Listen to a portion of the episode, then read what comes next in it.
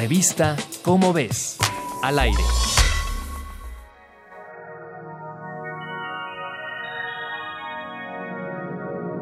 Trífida 1, también conocida como M20, es una nebulosa conformada por gas y partículas de polvo en una región en la constelación de Sagitario.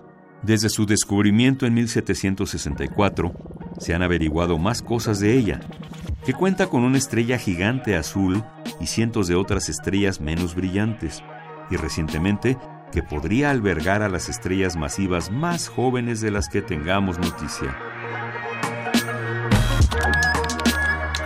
El descubrimiento fue hecho por un grupo de investigadores del Instituto de Astronomía de la UNAM en Ensenada, en conjunción con el Instituto de Astrofísica y Planetología Espacial en Roma. Mediante estudios realizados en el Observatorio de Calar Alto en Almería, España, el equipo encontró objetos estelares muy jóvenes, estrellas prácticamente recién nacidas que emiten entre 100 y 500 veces la energía de nuestro Sol.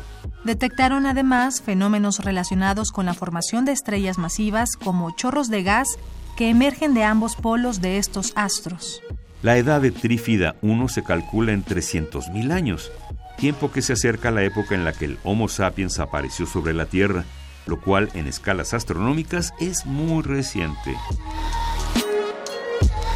Si te interesa conocer más sobre las estrellas recién nacidas, consulta la revista Cómo ves, la publicación de difusión científica de la UNAM.